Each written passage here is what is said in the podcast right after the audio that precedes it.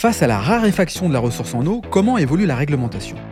La réponse dans Industrie du futur, le podcast qui rassemble celles et ceux qui s'engagent dans la transformation de l'industrie. Cette semaine, Anne Serre, directrice adjointe santé et environnement à l'ARS de Bretagne, nous explique les enjeux sanitaires de l'eau. Pourquoi le contrôle sanitaire de l'eau est au cœur des actions de l'ARS Comment faire face aux conséquences sanitaires des pénuries? Ou encore, en quoi le réchauffement climatique fait de l'eau le grand sujet du XXIe siècle? Anne nous trace les pistes d'adaptation en cas de manque d'eau sur le territoire breton. Industrie du futur, un format proposé par Schneider Electric. Alors bonjour Anne. Bonjour Laurent. Anne, vous êtes directrice adjointe santé environnement à l'Agence régionale de santé de Bretagne. On est un peu chez vous ici, on est au carrefour de l'eau à Rennes. Alors votre enjeu, euh, c'est d'assurer le contrôle sanitaire des eaux destinées à la consommation humaine, en gros, euh, toute l'eau distribuée en Bretagne passe par vous. J'imagine que vous êtes particulièrement vigilant sur euh, tout ce qui concerne la pollution des eaux, la cybersécurité et plein d'autres sujets. Mais concrètement, quels sont vos domaines d'activité au quotidien? Alors, les agences régionales de santé en France ont pour mission de s'assurer de la sécurité euh, sanitaire des milieux fréquentés par l'homme pour éviter des impacts sur la santé. Donc, c'est vraiment l'environnement, le déterminant de santé qui est surveillé. En matière d'eau, Mhm. On a deux volets d'activité importants, c'est les usages sanitaires de l'eau. Hein. Donc c'est l'eau potable et c'est les eaux de loisirs. Ok. Eau potable, on voit bien ce que c'est. Eau de loisirs, j'imagine que c'est piscine, étang. Est-ce qu'on intègre aussi euh, l'océan? Bien sûr. Alors en plus en Bretagne, on, a, on est la région qui a avant le plus fort linéaire de, littoral, de côtier. Donc euh, oui, c'est la baignade. Mhm. Euh, c'est aussi d'autres usages comme par exemple la pêche à pied. Euh, puisque la qualité de l'eau euh, va impacter la qualité des coquillages et qu'on a des, euh, beaucoup de, pêcheurs à pied en, eh Bretagne, que ce soit des locaux ou des touristes. Donc on est sur le contrôle sanitaire de ces eaux, que ce soit d'ailleurs donc les eaux naturelles ou les eaux de bassin ou les eaux de, de baignade d'eau douce comme pour les eaux potables d'ailleurs. Hein. C'est le même genre d'organisation, c'est vraiment une surveillance des milieux au regard d'un programme sanitaire qui, est organisé, et puis une gestion avec les collectivités, parce que ce sont quand même des compétences qui dépendent ah des, collectivités euh, autour de ça. Est-ce que la, population a pris conscience de finalement euh, cette euh, problématique qui s'accélère sur l'eau, on pénurie d'eau, les, les, sols qui s'assèchent, la pollution? Comment l'ARS mobilise finalement la population et les collectivités là-dessus?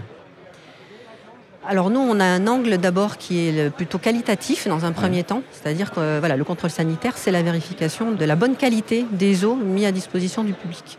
Alors c'est vrai que là, on est confronté ces derniers temps plus à des enjeux quantitatifs, eh mais euh, les deux sont liés, mm. hein, puisque euh, moins de, ressources en eau euh, va, jouer sur la qualité derrière. Mm. Comme je dis souvent, une eau de, bonne qualité au robinet euh, dépend de la bonne qualité aussi de, l'eau qu'on va prélever. Bien sûr. Euh, il se trouve qu'en Bretagne, en plus, pour l'eau potable, en tout cas, essentiellement, euh, on prélève dans les, dans les rivières, dans les, ce qu'on appelle les eaux superficielles, contrairement à la majorité des autres régions françaises qui vont prélever dans des nappes souterraines. Vous, c'est les rivières qui alimentent finalement les robinets, c'est ça? nous, Alors, pas directement, évidemment. évidemment. mais les, les, prélèvements principaux se font dans les rivières et les eaux superficielles, ce qu'on appelle les rivières, sont quand même plus sensibles au rejet euh, agricole, industriel, domestique. Et sont très vite impactés aussi euh, euh, au niveau quantitatif par les pluies. Alors quand il pleut beaucoup, ça monte vite, et quand il pleut moins, ça descend. Donc ces enjeux, bah, les enjeux sécheresse, canicule, enfin qu'on a connus cet été-là, ont montré pour la première fois au niveau de la Bretagne que bah, nos ressources, elles étaient fragiles. On savait qu'elles étaient fragiles en qualité, eh et là on a vu qu'elles étaient fragiles en quantité aussi. Donc finalement, l'idée qu'on pourrait avoir où on se dit bon bah la Bretagne c'est une région humide, oui. finalement on a des problèmes de sécheresse parce que c'est par les, les rivières qu'on vient chercher l'eau et c'est pas dans les nappes phréatiques. C'est ce que je comprends en fait. C'est-à-dire qu'on a très peu de. C'est vraiment une histoire de géologie qui fait qu'on a très peu de nappes souterraines disponibles pour l'eau potable, mm. où elles sont euh, assez superficielles et aussi fragiles que l'eau des rivières finalement. Donc il y a un enjeu capital parce qu'en plus de ça, le GIEC euh, prévoit entre 10 et 40% de baisse du niveau des, des cours d'eau d'ici à 2050. Mm. Comment on anticipe ça? Eh ben, il faut jouer sur tous les fronts, c'est-à-dire que euh, les syndicats d'eau doivent travailler à la fois sur la recherche de ressources, de nouvelles ressources éventuellement, l'amélioration euh, des réseaux, c'est-à-dire euh, diminuer les fuites lors de la distribution de l'eau. Et puis derrière aussi, bah, c'est les consommateurs. Enfin, toute la chaîne doit, eh avoir son rôle sur le bon usage de l'eau qui arrive à nos robinets. Parce que c'est vrai que bah, c'est de l'eau potable qui arrive dans les maisons. Et, là, ça rigole plus là. Et bah, ça a un coût derrière. Ça... Bah, après, c'est important parce qu'effectivement, c'est les usages sanitaires, mais euh, bah, il faut que chacun d'entre nous soit aussi conscient et responsable, euh, de, de, de, de, la, sensibilité de cette ressource. Et, et ça, on ne l'avait pas pointé du doigt, je pense, jusqu'à présent. On l'avait pas pointé du doigt jusqu'à présent. Ah ouais, je suis. Ben, pas autant. cette prise de conscience. Ceci dit, c'est vrai, je dis souvent qu'on faisait un focus sur l'énergie fossile, euh, l'électricité, mmh. mais l'eau euh, apparaît de plus en plus, finalement, avait conscience depuis 2-3 euh, ans, quoi, en gros, et cette année particulièrement, justement, face à la sécheresse. Donc, effectivement, je pense que vous avez raison de dire que la prise de conscience se fait aussi par les conséquences que ça peut avoir. Quoi. Voilà. Alors, nous, ça fait longtemps que les professionnels de l'eau, hein, ils alertent. Hein, c'est comme toute ressource naturelle. Elle n'est pas infinie et elle est fragile. Mais quand tout va bien, eh ben, on fait moins attention. Et enfin, je dirais, enfin, les autres usages aussi, parce que le problématique, c'est qu'il y a plein d'autres euh, usages que l'usage eau potable. Bien sûr. Euh, on a besoin d'eau euh, pour les usages agricoles, industriels. Mmh. Puis, bah, bah, des fois, c'était un peu au détriment, peut-être. Certains arbitrages se faisaient au détriment de l'eau potable. Là, il va falloir commencer à être vraiment vigilant là-dessus. Ouais.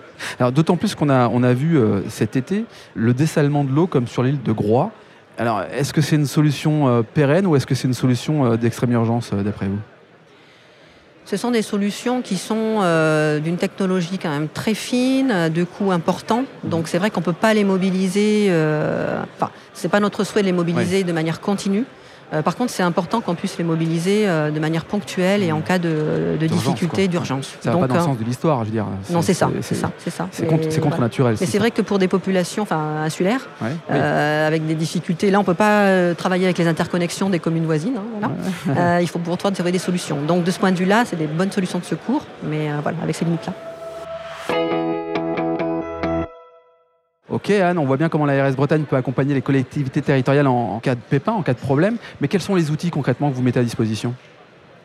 Alors les outils que la réglementation aussi demande maintenant aux collectivités de déployer et pour lesquels euh, l'ARS va mettre en place des dispositifs d'accompagnement, ce sont ce qu'on appelle les euh, plans de gestion de sécurité sanitaire des eaux, qui sont un plan qui va à partir de diagnostics analyser sur l'ensemble de la chaîne de production à la distribution les points de fragilité et euh, les mesures correctives à mettre en œuvre de manière à justement garantir une eau de qualité et avec une productivité efficace. Très bien, c'est très clair.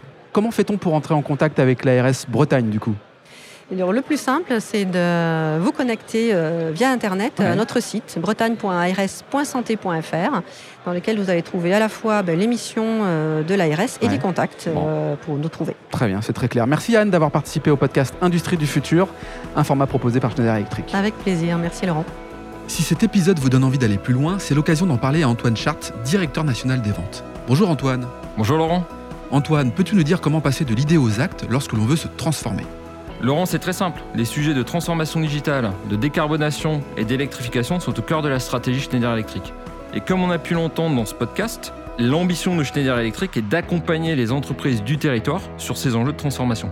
Pour entrer en contact avec nous, rien de plus simple, le site internet www.se.com ou mon profil LinkedIn où je me ferai un plaisir de vous répondre. C'est très simple, merci Antoine. Merci Laurent.